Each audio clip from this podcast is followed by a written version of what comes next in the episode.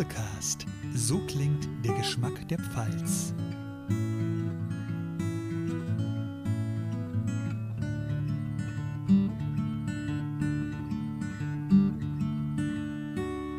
Hi, hier ist Franzi vom Dubbecast und du hörst gerade unsere 25. Podcast-Folge. Schön, dass du heute eingeschaltet hast. Unsere 25 Folgen findest du online auf Spotify, Deezer, iTunes, YouTube oder einfach auch auf der Webseite duppecast.de. Und wir nehmen dich darin mit in die wohl schönste Region der Welt, in die Pfalz, und lernen mit dir zusammen das Universum Pfalzwein, Produkt, Umwelt und Kultur kennen. Und vielleicht hast du dich auch schon mal gefragt, warum wir nicht in jeder Folge auf Weingütern unterwegs sind und die ganze Zeit nur Wein trinken. Naja, das hat vor allem einen Grund, denn wir Duppecaster sind der Meinung, dass das Produkt Wein nie für sich alleine stehen kann, sondern es sind die Geschichten der Menschen, die ihn herstellen, die ihn verkaufen, die ihn auch beforschen und natürlich auch die Menschen, die in der Pfalz leben, die Pfälzerinnen, die mitten in den Reben wohnen und die lustigen Künstlerinnen und Künstler, die anonyme Gitarriste, Chaco Haberkost und so weiter, die alle einen ganzen Teil dieser Pfalzweinkultur ausmachen. Und eine kleine Abstimmung auf Instagram hat übrigens gezeigt, dass gerade die Kulturfolgen richtig gut bei euch ankommen. Das freut uns sehr und vor allem mich, Franzi, weil ich liebe diese Folgen ganz besonders und ich denke heute noch mit einem Lachen dran zurück, als ich mit Christian Chaco Habekost im Oktober 2020 Outdoor im Forst der Wingert eine Podcast-Folge aufgenommen habe oder im Mai 2021 mit den anonymen Gitarristen morgens in ihrem kleinen Studio in Frankenthal. Absolute Highlights auf meiner persönlichen Pfalzweinreise. Und in diesem Podcast-Jahr haben wir nicht nur Podcasts produziert, sondern auch zwei Herzensprojekte umgesetzt. Seit Sommer gibt es unser Original Doublecast Doubleglas mit unserem Logo, das schon bei vielen von euch zu Hause im Gebrauch ist. Denn wir denken, man kann nie genug schöne Dubbegläser im Schrank haben. Und bei einer kleinen Instagram-Umfrage haben wir übrigens das äh, Highlight bekommen, hat jemand 18 Dubbegläser zu Hause gezählt. Und vielleicht hast du ja sogar mehr als 18. Falls ja, schreib uns gerne eine Mail oder schick uns ein Foto davon. Und äh, ja, da freuen wir uns sehr. Äh, mit dem Kauf eines Superglases, by the way, unterstützt du auch unseren Podcast. Das heißt, wenn du Bock hast auf ein schönes Glas und uns unterstützen möchtest, geh doch einfach mal auf die Webseite in den Shop. Dort findest du alles weitere, was du brauchst. Und auch zwei Verkaufsstellen in der Pfalz, wo du direkt beim Winzer vor Ort unsere Gläser bekommen kannst. Und mit Blick auf Weihnachten packen unsere Duppecast-Wichtel gerne auch dein Duppeglas für dich ein. Apropos Weihnachten. In der Weihnachtszeit haben wir zusätzlich unser allererstes Weinprojekt gestartet. Und zwar unseren Doublecast Glühwein in limitierter Auflage. Das ist ein Winzerglühwein von der Rebsorte Regent mit 100% Pfalzliebe und vom 100% Handwerk. Abgefüllt vom Weingut Wolf in Edesheim. Und wir waren zum ersten Mal hinter den Kulissen auch dabei, um zu erfahren, welchen Weg so eine Weinflasche geht, eine Glühweinflasche, bevor sie bei uns zu Hause landet. Sozusagen Making of. Auf Social Media und der Webseite gibt's Infos zum Produkt, wie er schmeckt, sehr gut natürlich. und dort könnt ihr ihn auch direkt bestellen, aber seid unbedingt schnell, die Auflage ist limitiert und schon jetzt, wo wir den, die Folge hier aufnehmen, ist der Glühweindurst scheinbar richtig groß. Wir haben schon total viele Vorbestellungen erhalten. Nun zur heutigen Podcast-Folge. In der Folge 25 nehmen wir euch mit nach Herxe bei Landau zum Weingut Anton. Das ist ein Familienweingut, in dem eine richtige pfälzische Familie richtig Gas gibt und die Mutter vom Weingut auch noch echt pelzisch für die Weinstubengäste kocht. Wir trinken heute den Sauvignon Blanc, eine Rebsorte, die in der Pfalz noch relativ jung ist. Wir trinken sie in zwei verschiedenen Varianten, Stilistiken und lernen die Rebsorte dadurch richtig gut kennen. Du lernst in Folge 25, wieso der Sauvignon Blanc eine sogenannte Hate It or Love It Rebsorte ist, warum der Sauvignon Blanc Fumé etwas mit Whisky zu tun haben könnte oder auch nicht, wie man den Sauvignon Blanc zum Essen kombinieren kann, also Stichwort Food Pairing, und auch, wie du schon auf einer Flasche siehst, also auf der Weinflasche, welche Qualität und Herkunft des Weins du später im Glas haben wirst. Dabei gibt es sehr coole Hintergrundinfos von Winzer Matthias und seiner Freundin Sandra, was er im Weinberg tut und was im Weinkeller läuft, um eben den Sauvignon Blanc in die Flasche zu bringen. Und kleines Highlight auch für mich in der Folge, unser Gespräch über veganen Wein und was das auch mit dem Pelzer Deller, einem ganz bekannten pfälzischen Gericht, zu tun haben könnte. Behind the scenes haben wir übrigens vor dem Interview erfahren, dass der Winzer Matthias den Dubbecast ganz gerne hört und vor allem beim Schlepperfahren, Traktorfahren durch die Weinreben, wenn er gerade ein bisschen Zeit hat, gerne reinhört und mitgeteilt hat, dass er auch das eine oder andere nochmal neu gelernt hat. Und darüber freuen wir uns natürlich sehr, weil Winzerinnen und Winzer, die unseren Dubbelcast hören, sehr cool, dass ihr auch ein Teil unserer Zielgruppe seid. Bevor ich es vergesse, wie ihr wisst, beteiligen sich die Winzerinnen und Winzer an den Reise- und Schnittkosten für unser redaktionelles Produkt, worüber wir uns sehr freuen, dass es eben auch in dieser Folge passiert. Und nun viel Spaß mit der heutigen Folge Ab nach Herxe! Herzlich willkommen zur 25. Doublecast-Folge. Heute mit mir, Franzi vom Team Doublecast und Matthias Anton und Sandra Benz vom Weingut Anton in Herxheim bei Landau. Hi ihr beiden, grüß euch. Hi. Servus. Hallo liebe Franzi. Als wir vom Rhein zu den Reben gefahren sind, also in dem Fall von Hörth nach Herxheim bei Landau, haben wir die allerersten Reben kurz vor Herxheim entdeckt und haben festgestellt, Herxheim bei Landau liegt ja direkt auf der Rebgrenze. Ist das so? Das ist so, ja. Ähm, die Reben, die es in Herxheim gibt, das wissen sehr wenige. Die gibt es schon seit über 1200 Jahren. Mit der 1225-Jahr-Feier in Herxheim hat man das festgestellt, dass die Reben ähm, an das Kloster Weißenburg, an Weinberg geschenkt wurde. Und da kann man einfach äh, nachvollziehen, dass es schon seit dieser Zeit in Herxheim Reben gibt, also schon sehr lange. Ähm, ich sage dann immer so als Herxheimer, wir haben schon länger wingert wie manche an der Weißstraße, weil uns ein Ort schon, auch, ähm, schon ganz lange gibt. Ja, und so ist der Herxheim so der Beginn ähm, vom Weinanbau, so von der südlichen Weinstraße. Und ihr gehört ja auch zum Gebiet südliche Weinstraße, auch wenn ihr nicht direkt an der südlichen Weinstraße liegt. Genau, richtig? wir gehören zum Landkreis südliche Weinstraße und ähm, ja, haben halt SIW auf dem Auto. Ja, gut so. Ja, wir freuen uns besonders heute bei euch zu sein, weil wir noch kein Interview äh, in Herxheim bei Landau hatten. Und weil ihr was ganz Spannendes macht, ihr habt eine ganz besonders äh, junge Rebsorte der Pfalz in eurem Sortiment, die wir uns heute genauer anschauen wollen. Und ihr seid äh, ein Familienweingut, das sich gerade sehr spannend neu aufstellt. Und wir freuen uns heute auch so ein bisschen hinter die Kulissen zu schauen, was eigentlich ein Weingut so macht, wenn es äh, eine neue Wein Weinrebsorte einführt, einen Weinberg plant. Um all das soll es heute im Podcast gehen, aber vielleicht beginnen wir nochmal bei euch. Genau. Wer seid ihr? Und ähm, stellt euch mal kurz vor, so ein paar Eckdaten. Wie viel Land bewirtschaftet ihr und äh, seit wann macht ihr Weinbau?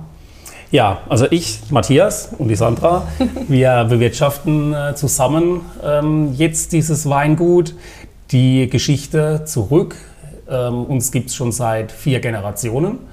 Ähm, hier in der oberen Hauptstraße, wo wir gerade sitzen, betreiben wir das Weingut schon seit drei Generationen. Das heißt, mein Opa hat hier angefangen äh, mit Weinbau, mit, sogar mit Flaschenweinvermarktung. Und ähm, das ist hier unsere Weinstube, die wir schon seit ähm, 2008 hier haben. Früher war vorne im alten Fachwerkhaus in den 70er Jahren schon eine Weinstube, die mein Opa, meine Oma äh, betrieben hatten. Und ähm, so ging das eben vom ähm, Betrieb her weiter. Ein Weingut ist ja immer so, dass was wächst. So wie die Fläche draus bei den Reben wächst, so wächst auch letztendlich wachsen die Gebäude, weil wenn die Fläche mehr wird, muss der Wein ja auch irgendwo ähm, gelagert werden. Und so hat sich auch dieses ähm, Gebäude hier im Laufe der Zeit verändert. Da, wo wir jetzt sitzen, diese Weinstube war früher die Sommerküche von der Oma und wurde ebenso irgendwann zur Weinstube umgebaut. Ja, dann, ähm, wie gesagt, ich bin die vierte Generation, die das Weingut weiterführt. Wir haben mittlerweile 21 Hektar äh, Rebfläche. Angefangen hat es zu meiner Zeit, wo ich mit eingestiegen bin, also ja, nicht angefangen, oder wie ich mit eingestiegen bin.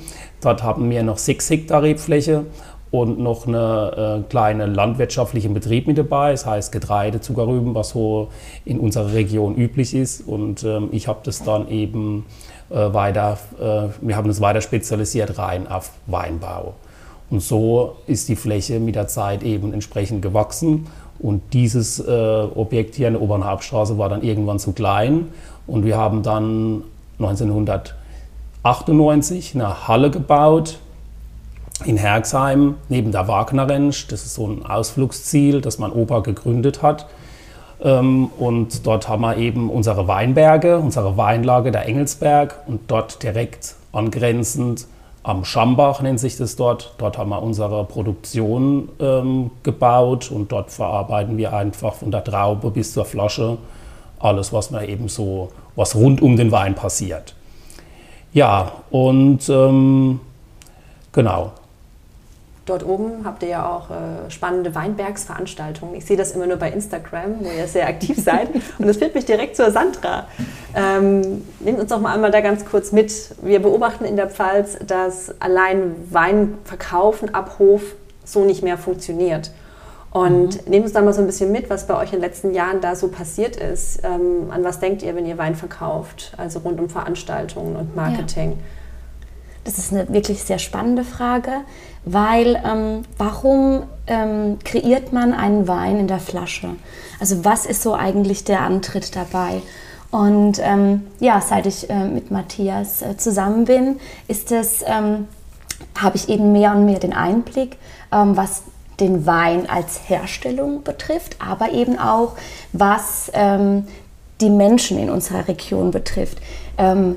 Matthias macht Wein, um den Genuss bei den Menschen quasi rüberzubringen. Und diesen Genuss dann auch zu erleben, ist so ein bisschen wie wenn ich ein Geschenk verpacke und jetzt in dem Moment mir schon ähm, ja, die, die Augen vorstelle desjenigen, der das Geschenk auspackt. Das ist ein wunderbarer Moment, diese Vorfreude, diese Freude zu sehen. Und genau deshalb quasi, ja, wird der Wein in Flaschen gefüllt und deshalb machen wir Events oder Veranstaltungen, wo wir erleben, wie die Menschen den Wein genießen. Ja, wie so das Leuchten in die Augen kommt. Mhm. Und ähm, ja, wir machen viele äh, oder machen, wir machen uns über das Jahr immer wieder Gedanken, wann würde eben jetzt ein guter Moment sein, um die Menschen wieder zusammenzubringen. Immer? äh, oder fast immer? Ja, tatsächlich. Ja. tatsächlich. Ja. Aber es gibt auch so ein paar ähm, ja, Jahreshighlights, sage ich jetzt mal. Ne? Ähm, wir haben angefangen dieses Jahr mit dem äh, Jahrgangspaket. Genau, mit der Online-Weinprobe. Genau. Ja. Zur Einfach, aktuellen Zeit ist es ja, ja mit diesen Präsenzveranstaltungen ja schwierig. Hoffentlich läuft es jetzt weiter. Ja, das ist schon mal ein guter Weg. Und ähm, ja. Genau, dann haben wir eben geguckt, was können wir tun, um die Menschen trotzdem zusammenzubringen, obwohl sie ja quasi in Quarantäne zu Hause sind. Und äh, die neuen Mädchen sind dafür top geeignet. Und so haben wir ein Jahrgangspaket zusammengestellt von ganz frischen jungen Weinen. Und ja, und so haben wir das weiterentwickelt, haben dann hier im Weingut ähm, ein kleines Weinevent gemacht mit Koch, um das Essen mit dem Wein gemeinsam und der Runde der Geselligkeit zusammenzubringen. Und darüber hinaus eben ähm, im August unser ähm, großes Weinevent Sundowner direkt in den Weinreben. Da werden wir ja nachher auch kurz mal rausfahren. Ähm, es ist wunderbar, hier dann eben diese Freude zu erleben. Genau. Ja, und ähm, zur Zeit vor, ich sage jetzt einfach mal ja, vor Corona, hatte man hier im Weingut äh, mehrere Afterwork-Veranstaltungen gemacht, immer donnerstags abends im Sommer. Und ähm, da hatte man hier in unserem kleinen Hof 300 bis 400 Besucher am Donnerstagabend bei Live-Musik. Und das war eigentlich immer so ein schönes, äh, schönes Event. Und äh, dann siehst du natürlich auch, welche ähm, neue Kunden zu dir kommen, ähm, einfach auch, ja, und nicht um den gastronomischen Aspekt ähm, machen wir ja diese Veranstaltungen, sondern wir wollen ja auch Wein letztendlich verkaufen, Kunden gewinnen, die den Wein später mit nach Hause nehmen. Und das ist einfach auch so der Grund, warum wir auch solche Marketing- oder einfach äh, äh Events eben veranstalten. Ja, Und ansonsten haben wir immer mal wieder Weinproben für Gruppen und ähm, auch als Geburtstagsfeiern, wo die Leute kommen und machen hier im Pfälzerabend, also Pfälzer Essen, was für uns auch dann noch selbst gekocht wird und eben die Weinprobe dazu. Und wer kocht die Leberknädel mit Sauerkraut? Die kocht meine Mutter. die Mutter macht dann die Leberknädel, Brotwurst, Sauerkraut mit Saumacher, ja, so wie es klassisch ist. Ähm, ganz kurz dazu, wir bieten auch anderes Essen an. Ja? Es gibt auch den Burgunderbraten mit Nudeln oder kalte Platten oder Wein mit, mit Käse. Aber 90 Prozent wählen den Pfälzer Klassiker, den Pfälzer Teller. Und was liegt da drauf? Ja, Brotwurst, ein Saumacher, ein Leberknädel mit Sauerkraut. Mhm. Ja. Müssen wir dann für die Podcast-Hörer nochmal in den Show Notes erklären, was das alles ist, aber kein. Problem. Aber ich finde, aus euren Erzählungen wird auch ganz gut deutlich, dass äh, die pfälzischen Weingüter ja nicht nur Produzenten von lokalen äh, Genussgütern und Lebensmitteln sind, sondern dass das auch Träger von Kultur und Gastronomie sind. Ne? Hier in Herxheim ist ja auch. Wie groß ist Herxheim hier? Herxheim hat 10.000 Einwohner. Ah, doch ein größeres Dorf. Ist ein großes Dorf, ja. Ähm, ja und ähm, hat aber, was so gastronomische Einrichtungen angeht, leider nicht mehr allzu viel zu bieten. Und ähm, dementsprechend versuchen wir auch das ein bisschen ähm, abzurunden und haben jetzt im äh, September, Oktober ähm, unsere Weinstube geöffnet. Wir nennen das Weinzeit, wo es dann auch äh, Flammkuchen gibt, neue Wein, Zwiebelkuchen. Und das haben wir jetzt auch jetzt das zweite Jahr in Folge, dass wir keine Großveranstaltungen wie jetzt die Afterworks machen können, ähm, entsprechend neu eingeführt. Und mit Blick jetzt auf die Klimaveränderung, Stichwort Klimawandel, wie sind denn eure Rebflächen da, da betroffen? Werdet ihr Reben versetzen müssen? Habt ihr euch da schon Gedanken gemacht heute? Also ich ähm, liebe ja schwere Rotweine. Und, als Pfälzer, ähm, als ungewöhnlich. Habe auch doch schon ein paar Weinreisen gemacht, unter anderem Südafrika. Ähm, was natürlich auch Sauvignon Blanc angeht, ähm, gefällt mir natürlich auch der Cabernet Sauvignon oder Syrah. Ähm, das sind solche Rebsorten, die sage und schreibe durch die Klimaerwärmung bei uns auch wachsen.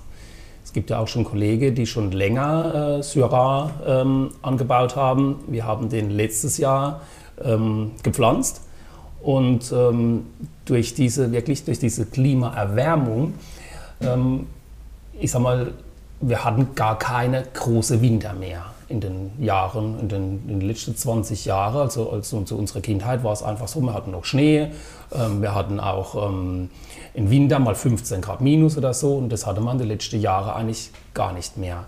Und somit haben wir eine längere Vegetation. Also ich sehe jetzt nicht unbedingt nur die Klimaerwärmung, sondern die Vegetation hat sich verlängert. Wenn die Rebe früher anfängt zu wachsen, dann habe ich ja mehrere Tage bis zur Reife.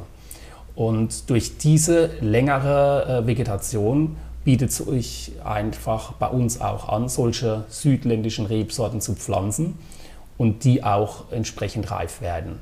Also vor 20 Jahren war es wirklich so, ein Cabernet Sauvignon, den hast du gepflanzt und wenn es dann gepasst hat, alle drei Jahre hast du einen kräftigen, schönen Rotwein machen können. Und ähm, das ist mittlerweile Standard. Ja? Also die sind zwar Jahre wie 2021, ganz, ganz spät, das sind dann die letzten Trauben, die geerntet werden. Aber sie schaffen es trotzdem, eine gewisse Reife zu bekommen und wenn ich in die Zukunft schaue, wird diese wahrscheinlich ähm, noch mehr äh, gefördert, indem sich einfach äh, das Klima, so wie es jetzt ist, vielleicht noch ein bisschen erwärmt oder einfach länger wird oder irgendwie äh, keine große ähm, äh, Winter-Sommersache, aber das, mhm. das ja, können wir ja auch nicht in die Zukunft schauen. Ja, und von dem her gucken wir, dass man eben von unseren klassischen Portugieser, Dornfelder, ähm, äh, Dornfelder, äh, ich sag mal, war so der, der Wein ähm, vor den 90er, der den Rotweinboom ausgelöst hatte. Wird immer noch sehr gern getrunken, aber dass man sich auch von denen ein bisschen absetzt, eben neben Spätburgunder auch eben Cabernet Sauvignon, Merlot, Syrah, sowas anbaut. Und beim Riesling, was so einfach der, der typische Pfälzer Wein ist, sehe ich es einfach so, dass man hier durch weinbauliche Maßnahmen versucht, ähm, die Reife zu verzögern. Das heißt, wenn ich die, die Laubwände, also die Rebzeilen, nicht allzu hoch wachsen lasse, sondern die eher ein bisschen äh, tiefer halte, dass die Rebe nicht allzu viel Zucker bildet und es nicht allzu warm ist, ähm, können wir da schon noch beisteuern. Und der Erntezeitpunkt ist einfach auch dieses äh, ähm, Maß, wo man einfach sagt, okay, jetzt ist die Traube, hat genug Zucker gebildet, jetzt wird sie geerntet. Dementsprechend war es ja auch so 2020, dass man schon ähm, Ende August, Anfang September Grauburgunder geerntet hatte ähm, mit 13% Alkohol. Hätte ich den ähm, an der Rebe hängen lassen äh, über ein, zwei Wochen länger, dann hätte der mindestens 14%. Und als ähm, Weintrinker muss man sich einfach so vorstellen, man, die Winzer sprechen ja meistens auch von Öchsle. Die Öchsle ist die Süße der Traube und diese Öchsle ähm, ist ja der Zuckergehalt, der vergärt zu Alkohol und je süßer die Traube, umso höher der Alkohol. Also die Süße der Traube hat nichts mit der Süße vom Restzucker vom Wein zu tun, ob er jetzt trocken, halbtrocken oder lieblich ist, sondern hier geht es in erster Linie erstmal um die Höhe des Alkohols die Geschmacksrichtung, das wird dann im Keller entsprechend ähm, beeinflusst. Das bedeutet aber, Matthias, dass auch die Entscheidung, welche Qualität kommt ins Glas und auch so die grundlegende Stilistik, die entscheidet sich ja schon zuerst im Weinberg. Und genau. dann geht es im Keller weiter mit Richtig. dem Feinschliff Richtig. sozusagen. Richtig.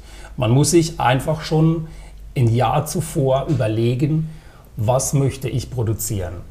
Ähm, wird aus dem Weinberg ein Gutswein, ein Ortswein oder ein Lagenwein.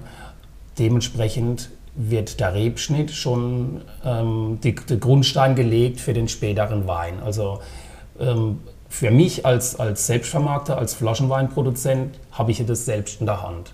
Wenn ich jetzt Trauben für ähm, eine Kellerei erzeuge, ist es was anderes. Aber ich lege mir ja jetzt schon, äh, mache ich mir Gedanken, wenn ich die Rebe schneide, wenn ich den Weinberg ähm, entsprechend pflege, was soll es werden? Soll es ein Lagewein werden oder soll es ein Gutswein werden? Dementsprechend stecke ich da mehr oder weniger Arbeit in diese Fläche, um einfach dieses Produkt entsprechend ähm, ja, auszubauen. Erklärst du uns noch mal ganz kurz den Unterschied zwischen Lagen und Gutswein? Wir werden das immer ja. mal wieder gefragt. Okay, es gibt ja das Pfälzer Lagenmodell. Es gibt so die Gutsweine, das sind die Qualitätsweine, die sind meistens in der Literflasche, teilweise auch im 075. Hier ähm, ist es ein einfacher Wein für den täglichen Genuss, für die Pelzer Scholle, für ins Dubbeglas zu füllen und ähm, dann gibt es die Ortsweine, das sind mehrere Lagen aus dem einzelnen Ort. Ähm, bei uns ist es dann sozusagen wie bei dem äh, Sauvignon Blanc, der Herxheimer Sauvignon Blanc.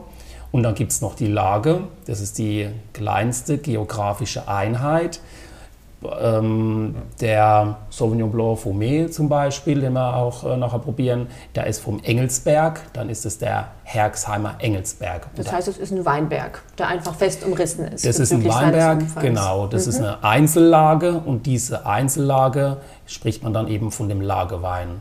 Das kann man sogar noch teilweise auf die Gewanne reduzieren. Das ist dann zum Beispiel eine, eine kleine Einheit in der Lage. Aber Je nachdem, je nach Ort oder so, wie das beschrieben ist, gibt es in verschiedene äh, Orte auch mehrere Einzellagen und somit ähm, kann man das mhm. dann entsprechend genau definieren und sieht dann genau, kann eine Karte zeigen, da genau von dem Fleck ist der Wein. Jetzt hast du auch schon direkt, Matthias, unsere Rebsorte der heutigen Folge verraten. Wir wollen uns heute den Sauvignon Blanc anschauen.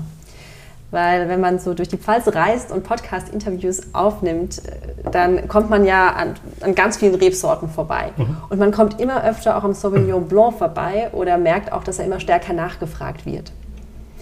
Der Sauvignon Blanc kommt ja ursprünglich aus Frankreich, von der Loire und ist seit den 1970er Jahren ungefähr ähm, in Neuseeland zur Signature-Rebsorte geworden. Also mhm. es gibt, das sind so die Hauptländer, wo man den Sauvignon Blanc genau. verortet. Genau. Und seit 2001 erst, also relativ mhm. jung für eine Rebsorte in der Pfalz, ist der hier zugelassen. Seit genau. wann habt ihr den bei euch im Sortiment? Also wir haben ähm, 2008 die ersten Reben gepflanzt ich schaue mir solche Trends erstmal ein bisschen an und probiere auch mal von den Vorreitern die Weine, bevor ich sage, okay, ich entscheide mich in Weinberg mit diesen Trauben zu bepflanzen. Ähm, das hängt aber auch damit zusammen, dass, wie gesagt, die neue Generation in die Weingüter mit eingestiegen ist und man eben nicht nur äh, Riesling, Müller-Thurgau und äh, eben einen Burgunder anbauen wollte. Ähm, dann hat sich eben die Sorte Sauvignon Blanc sehr gut geeignet. Äh, Sauvignon Blanc ist eine mittelfrühe Rebsorte, das heißt, die Traube ist reif, einfach vergleichbar mit dem Müller-Thurgau und braucht nicht wie jetzt ein Cabernet Sauvignon eine lange Reife am Stock, sondern sie ist relativ frühreif und diesen Vorteil hat man natürlich, um hier einen hochwertigen Wein zu erzeugen, weil man ja nach hinten mal, die Rebsorte noch reifen lassen kann und sie auch die Reife bringt. Und ähm, man hat durch Sauvignon Blanc einen ganz anderen Weintyp. Absolut. Ich glaube, äh, Sauvignon Blanc ist so der Hate it or love it Wein. Ja, auf alle Das entscheidet Fälle. sich schon, wenn man die Nase reinhängt, bin ich ein Sauvignon Blanc Typ oder nicht. Wie erlebt ihr das bei den Weinproben? Ja, genau, so, so sagst du es. Wenn ich hier die Leute sitzen habe und mache so eine Weinprobe, ist meistens auch ein Sauvignon Blanc mit dabei. Und ich frage die Leute auch, nachdem ich einen, Weißburgunder einen Riesling ihnen zum Probieren gegeben habe und komme dann mit Sauvignon Blanc. Und dann merkst du auch, für die Leute, die keine Ahnung haben vom Wein, ist, riecht ein Unterschied. Und dann kommt auch meistens den Klassiker, ähm, ja klar, das ist erdig, da riecht noch Wein. Ich sage, aber riecht mal intensiv. Und wenn du den Leuten das vorgibst, riecht er vielleicht noch Paprika. Oh stimmt, der riecht noch Paprika. Oder nach grünem Spargel oder nach grünem, frisch gemähtem Gras, grüner Apfel. Also Sauvignon hat einfach so seine, seine grüne Aromatik. Ja, entweder du hast es oder du liebst es. Und ähm, ja, genau. Und ja, du bist ein Sauvignon Blanc oder du bist ein Riesling. Was seid ihr? Also wir sind absolut äh, Sauvignon Blancs. Ja, ja. Und sogar tatsächlich ähm, finde ich den Sauvignon Blanc Fumé sehr spannend. Ja, ich denke, äh, ihre Theorie über Wein zu erzählen ist schön, machen wir ja viel im Doppelcast. Aber ich würde sagen, trinken wir mal was, oder? Trinken wir auch. Ne? genau. Also hier haben wir den äh, Sauvignon Blanc äh, aus dem Jahrgang 2020. Also eine schöne reife Sauvignon. Ich schenke dir einfach mal ein.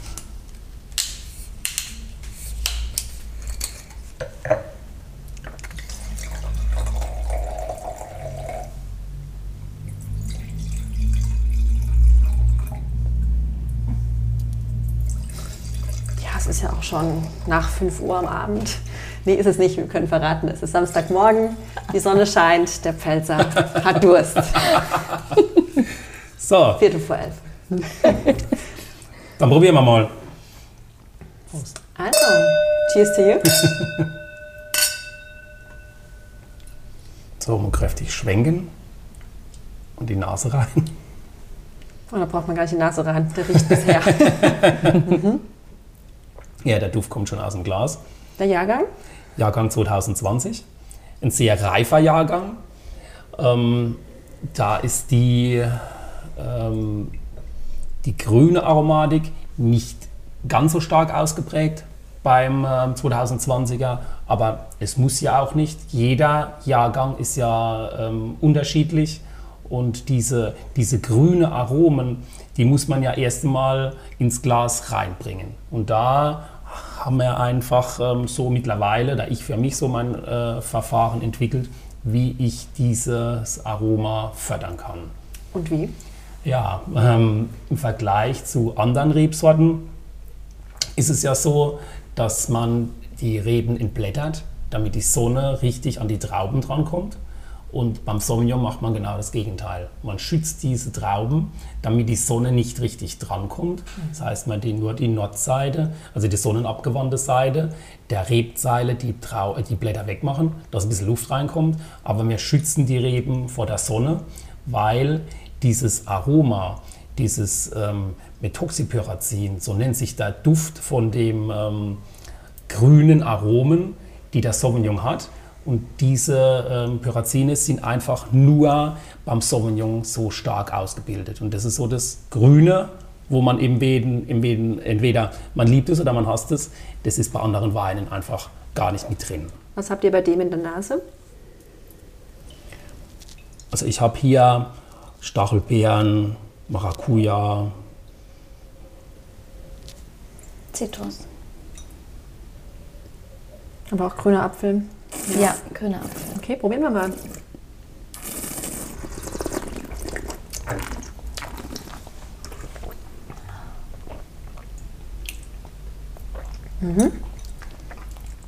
Also ist auch ein, letztendlich 2020 ein kräftiger Sauvignon, hat seine 13% Alkohol, aber ist trotzdem, der hohe Alkoholgehalt ist nicht schmeckbar in der Art. Ähm, der ist gut eingebunden. Er hat ähm, durch seine trockene Ausbauart sehr, trotzdem sehr wenig Restsüße. Und ähm, wir haben die Säure ein bisschen höher belassen, damit er trotzdem schön frisch fruchtig bleibt. Aber der Sauvignon Blanc, der lebt ja auch von der Säure. Ne? Da muss ja richtig so der Mund Genau. anfangen zu schmatzen. Also das würde man beim Sauvignon Blanc auch erwarten. Ich könnte mir Richtig. den jetzt gar nicht ohne eine ausgeprägte Säure vorstellen. Es ist so. Dann wären wahrscheinlich diese krautigen Aromen fast zu stark. Ja. Ich bin auch kein Profi. ah, doch, du übst ja schon kräftig, oder? Bitte? Nur in der Theorie. ähm, es ist einfach, äh, Sauvignon-Weine sind von der Säure her einfach auch vergleichbar mit Riesling. Und deswegen finde ich auch, dass diese Rebsorte in die Pfalz sehr gut passt. Durch unser ähm, äh, kühl- kühles Klima haben wir natürlich auch ähm, die Möglichkeit, diese Aromen zu fördern. Ja? Also überhaupt diese Rebsorte anzubauen, das passt einfach dann entsprechend gut zur Region. Seit Jahren merken wir auch, ähm, und da nehme ich mich selber auch gar nicht aus, ähm, dass ähm, man darauf achtet, wie die Sache, also wie der Wein ähm, hergestellt wird. Ähm, das gleiche beim Essen. Man guckt, ähm, wie, wird, wie wird das Essen angebaut. Und ähm, wir haben festgestellt, dass immer mehr nachgefragt wird, telefonisch, per E-Mail, wie ist denn das eigentlich mit euren Weinen? Sind die vegan? Ähm, ich selbst habe für mich mal ein Testjahr gemacht, äh, um zu gucken, wie ist denn das, wenn ich mich ganz vegan ernähre. Ähm, man achtet dann sehr auf das Etikett beim Einkaufen. Also man wird regelrecht zum Etikettenleser. Und ähm, wenn es nicht draufsteht, weiß man ja nicht, ob es vegan ist. Und äh, die Weine vom Weingut Anton sind tatsächlich schon seit vielen Jahren vegan, aber es steht erst ähm, seit diesem Jahr auf dem Etikett. Ähm, weil man natürlich auch dem Verbraucher ganz klar zeigen möchte, ja, dieser Wein ist vegan und wenn du eben darauf achten möchtest, dass deine Ernährung vegan ist, dann hast du hier einfach die richtige Wahl getroffen. Genau, und so haben wir uns entschieden, tatsächlich das über unsere Homepage, ähm, über ähm, unser Etikett dann auch offen zu kommunizieren, dass man des guten Gewissens ähm, ja, verkosten darf. Genau, zum Pfälzer Teller will man natürlich einen veganen Wein. 100% vegan. Das war da auch ein ganz reines Gewissen. Es ist ja einfach nur, dass man bei der Weinklärung auf Hilfsstoffe verzichtet, die eben äh, letztendlich Tierische tierischen Ursprungs waren. Ähm, das hat man auch in der Küche, Gelatine, ähm, beim Kuchenbacken oder bei sonstigen Sachen, die eben ähm, komplett im Wein ausfluckt, aber man verwendet sie nicht. Man vernimmt, verwendet eben ähm, zum Beispiel ein Erbsenprotein, um den Wein äh, klar zu bekommen. Ja? Das geht einfach ein Austausch und ja, ist nicht schwer. So, vom Ortswein, Herxheimer Sauvignon Blanc, aus dem 20-Jahrgang, gehen wir zum Lagenwein. Du hast uns ja gerade den Unterschied auch erklärt. Das heißt, wir haben hier eine konkrete Herkunft, nämlich den Engelsberg. Und zwar haben wir jetzt den 2020er Herxheimer Engelsberg Sauvignon Blanc Fumé.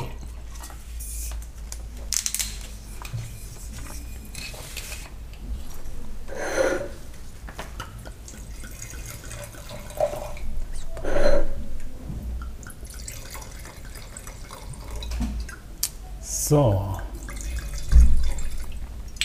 Da würde ich sagen, probieren wir mal.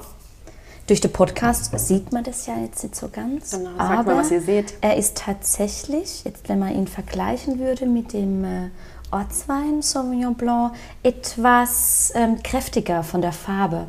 Ne, der vorher war so ganz leicht scheinend hellgelb und der hat einfach jetzt schon ein schöneres Sonnengelb im Glas. Kann Ja, man denn, genau. Frage an euch, Profis, kann man denn schon an der Farbe eines Weins erkennen oder an den Reflexen oder an der Tiefe, welche Qualität man im Glas hat? Wir werden das immer wieder gefragt.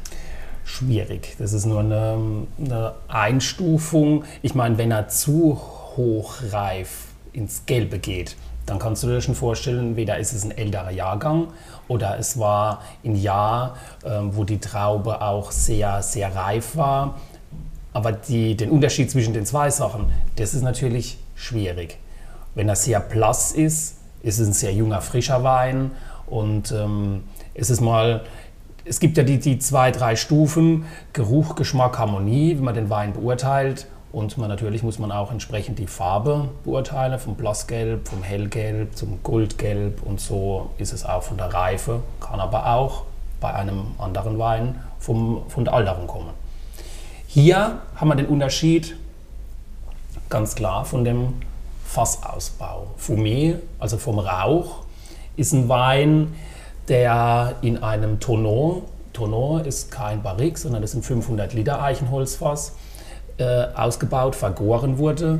Dementsprechend, wirst du jetzt gleich riechen, hat er eine ganz andere Art wie der ähm, Sauvignon Blanc, der Herxamer Sauvignon Blanc gegenüber dem Engelsberg. Ähm, der, der rauchige Duft ist einfach so, was ein Wein vom Holzfass eben ausmacht. Ja? Aber das ist genauso wie beim Sauvignon Blanc allgemein, du musst es lieben. Und ähm, ich habe mich da auch lange zurückgehalten. Ich habe den 2019 das erste Mal als Fumé ausgebaut. Die, die Fumé-Welle die Fumé gibt es ja schon länger. Und ähm, aber ich habe gesagt, ich brauche unbedingt, ich brauche einen sehr reifen Wein, um eben ähm, in, mit dem Wein ins Holzfass zu gehen. Und die Jahre ähm, zuvor, also äh, 17, 18, 19, 20, haben sich angeboten. Die Trauben waren so reif ähm, und haben sehr hohe äh, Öchselwerte gehabt. Also der hatte 100 Grad Öchsle, also dementsprechend ein sehr kräftiger Wein. Und dann haben wir den von Hand gelesen. Ich muss noch weiter vorne anfangen. Wir haben die Pflege über Sommer schon äh, entsprechend drauf angepasst. Wir hatten eine Grünlese gemacht, das heißt, wir hatten jede zweite Traube am Rebstock entfernt, um die Qualität zu fördern. Und ähm, dann haben wir den 14 Tage später wie den normalen Sauvignon, also den normalen, den, den, ähm, den Ortswein, von Hand gelesen. Die Trauben äh, nochmal eine Standzeit gemacht, das heißt, die entrappt, die, die, das Stielgerüst entfernt. Die Beeren wurden dann nochmal zwei Tage im Kühlhaus ähm, runtergekühlt, damit sich auch wirklich dieses Grüne richtig rauslöst aus der Maische. Aus den Schalen wahrscheinlich. Aus den oder? Beeren, genau. Oder wo ist jetzt das äh, Ja, das sitzt im Pyrazin? Saft mit drin, in der Beerenschale, also in der Traube mit drin, um dieses mitzunehmen und dann erst ausgepresst. Und dann wurde der ähm, Traubenmost im Tonneau, im 500 Liter Eichenfass, wurde er vergoren. Und so bekommt er seine Reife und ähm, so hat man eben einen anderen Wein wie aus dem Edelstahltank. So, aber jetzt mal zum Geruch. Genau, weil Fumé oder Fumé Mhm. heißt ja geräuchert. Und wenn man das so hört, dann denke ich erst an Whisky zum Beispiel. Aber wenn ich jetzt hier meine Nase reinhänge, rede ich ja nicht von einem Whisky-Geruch, sondern man hat eine ganz feine Würze eigentlich in der Nase. Ne? Genau. Also ich könnte im ersten Moment, glaube ich, gar nicht sagen.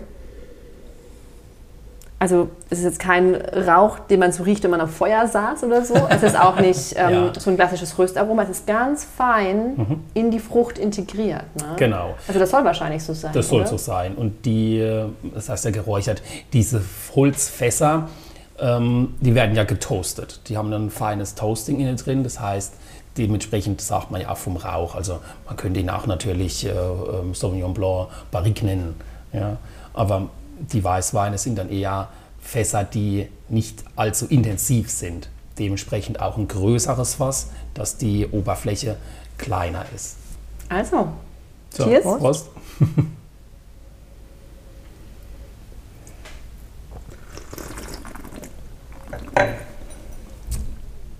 Also er hat auch so wie der andere, so die, die klassischen Sauvignon Blanc Aromen, die Stachelbeere, der grüne Paprika, Maracuja, ja, auch äh, das Zitrus, die, die Kräuter, aber dann auch so die, das, das Rauchige, was so das Fass hergibt, äh, die Röstaromen ähm, und so ein bisschen Vanille. Ja, das ist das, was so einfach aus dem Holz, aus, dem, aus der Eiche mit rauskommt, was man auch so bei den Rotweinen kennt, dieses, dieses Vanillige.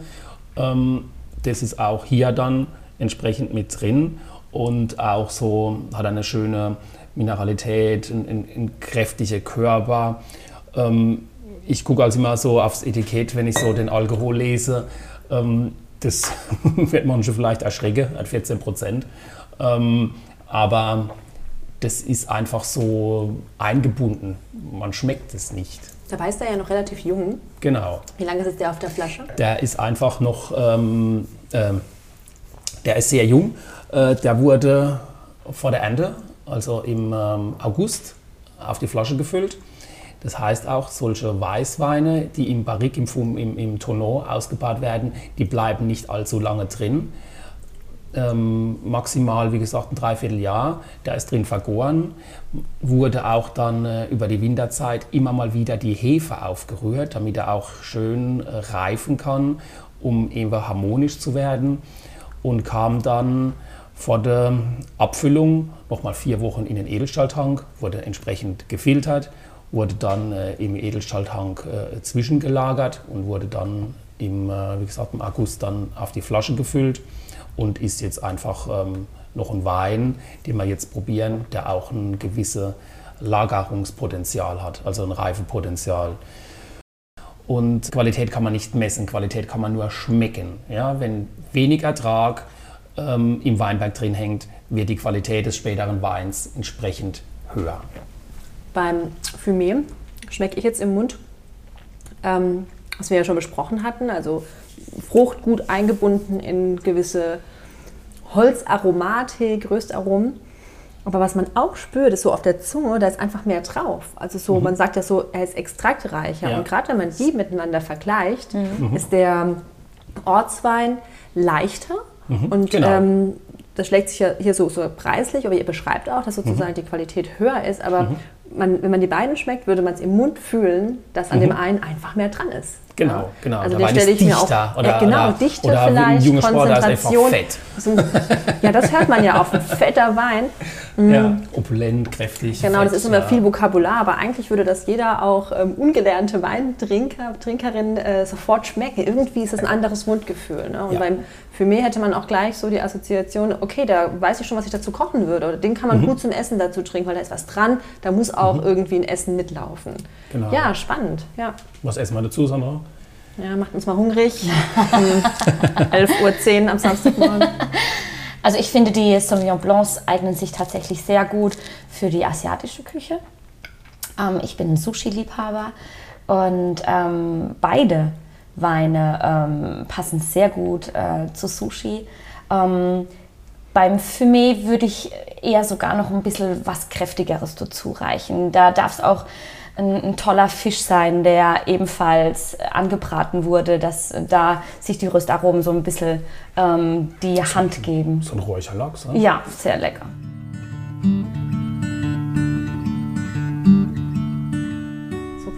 Ja, dann dürfen wir euch ganz herzlich danken für den wunderbaren Besuch bei euch an einem ja, schönen Samstag, sonnigen Oktobermorgen. Auch die Sauvignon Blanc besser kennengelernt zu haben, die mhm. Rebsorte, die ja in der Pfalz seit 2001 angekommen ist. Ja, und ich wünsche euch alles Gute. Viel Spaß. Ja, danke schön. sein. Bis bald. ja. Bis bald. Ja, bis bald. Tschüss. Tschüss. Ciao.